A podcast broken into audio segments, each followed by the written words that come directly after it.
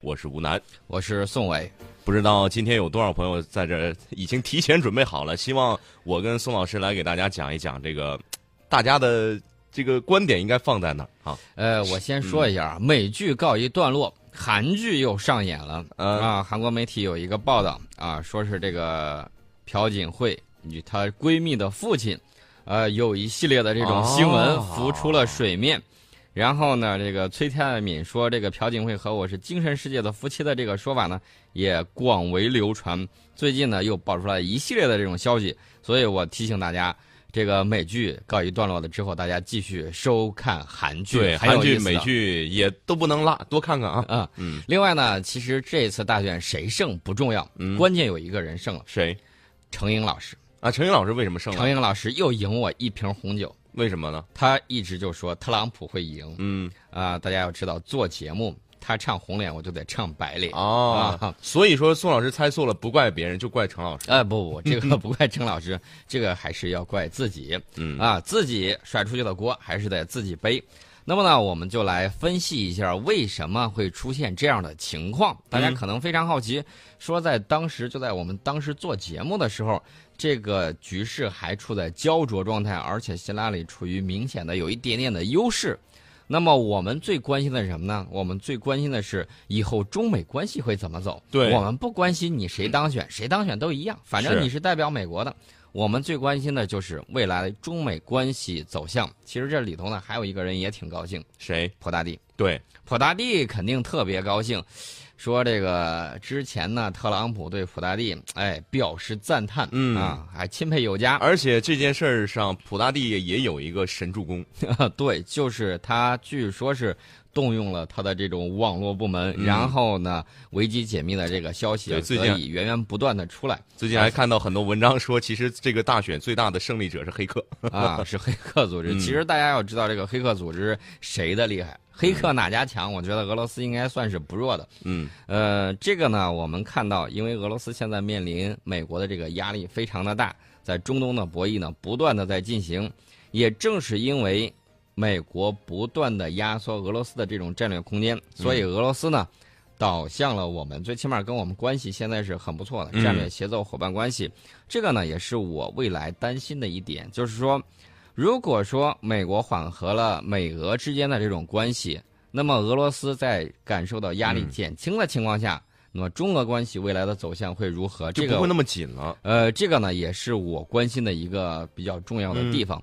还有就是什么呢？还有就是呃，美国啊，它的这个想要收缩，大家要明白为什么我想让这个希拉里上去。嗯，原因在于，还是为了我们好。为什么呢？因为我们觉得这个希拉里的套路我们能看得清楚，对，呃，而且我觉得大概率啊，希拉里如果上去之后会怎么样呢？嗯 会让美国继续保持这种扩张的这种政策。对，我之前一直在讲，我说这个帝国呀，一般情况下就亡于扩张，嗯，为什么呢？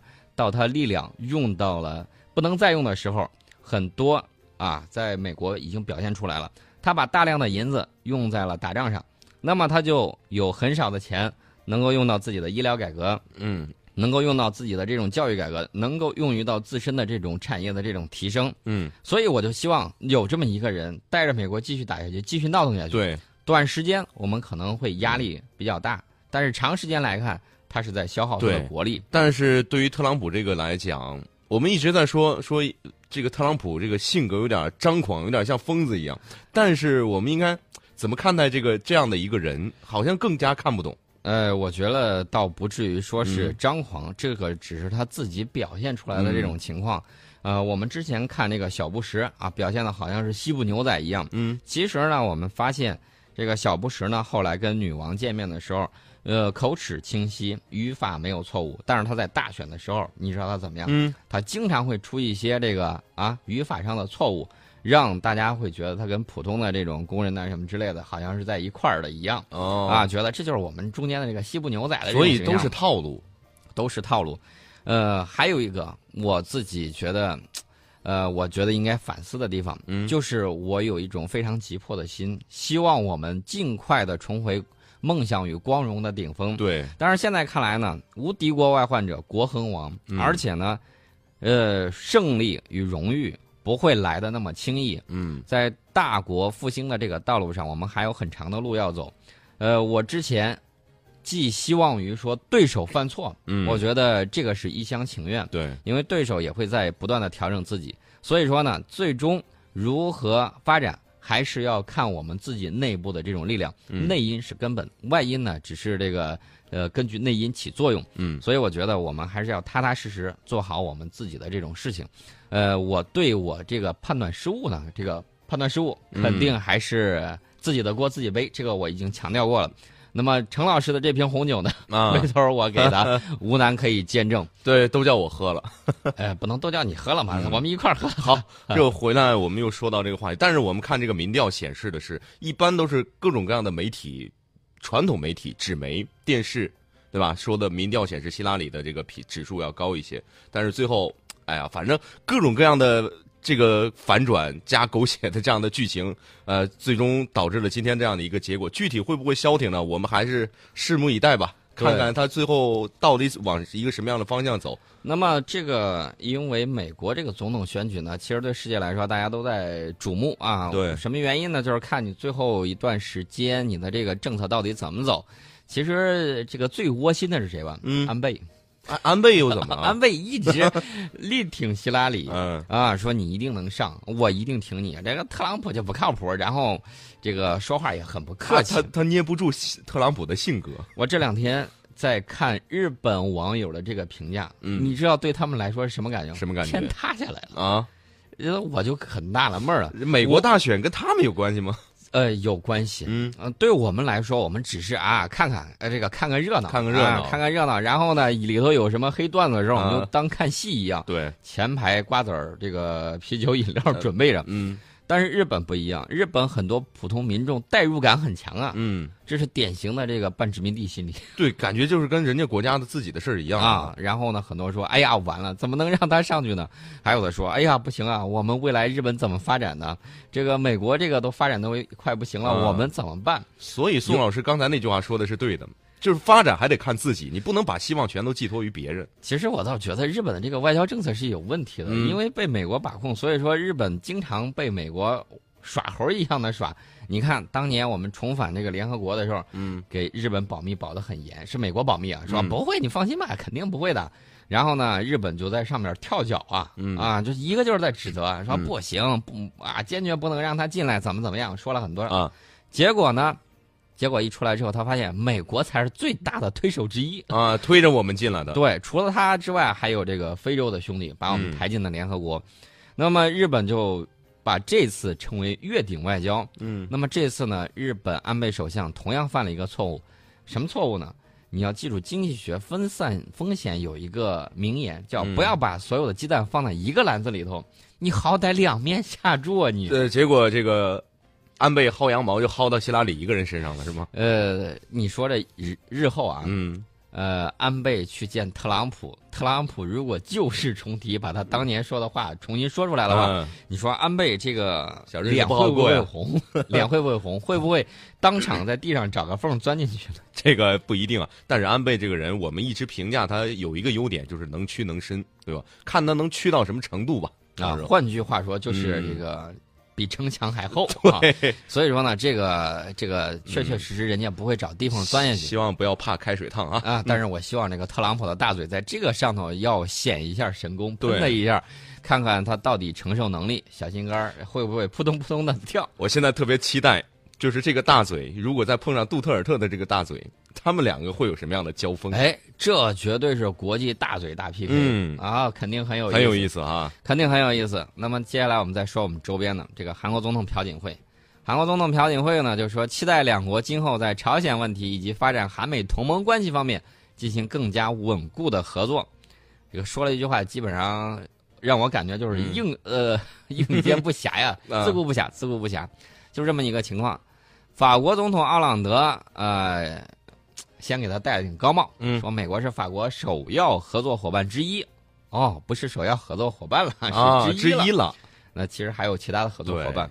呃，他说他将迅速与新一届的美国政府进行对话，和平反恐、中东局势等问题将是重点议嗯题。而且法国表明了态度说，毫不妥协、完全独立的基础之上，继续法美合作。他为什么要强调这一点，毫不妥协，完全独立呢？嗯，那之前是不是被美国拿捏的比较狠呢？啊，最起码在乌克兰问题上，我觉得法国有点儿这个英雄入我构中之中的这种想法。趁着新总统上去，赶紧先把我的态度亮明了。另外呢，我也要给大家听一点，奥朗德也不看好特朗普，之前也说过一番话，嗯所以说呢，这些总统可能真的是应了那个段子，嗯呃，怕希拉里当选之后，这个美丽的这个总统夫人或者第一夫人们去见希拉里的这个老公、啊，因嗯克为林这顿要接接见的时候一定是克林顿去接见的，对，所以说这个克林顿很不这个放心呐。很不放心呢。呃，丹麦还有北约的这个秘书长啊等等，都这个先后有表态，嗯主要是北约秘书长斯托尔滕贝格，我要看他怎么说。这个北他说，北约正在面临着挑战性的新安全环境，美国的领导作用和以前一样重要。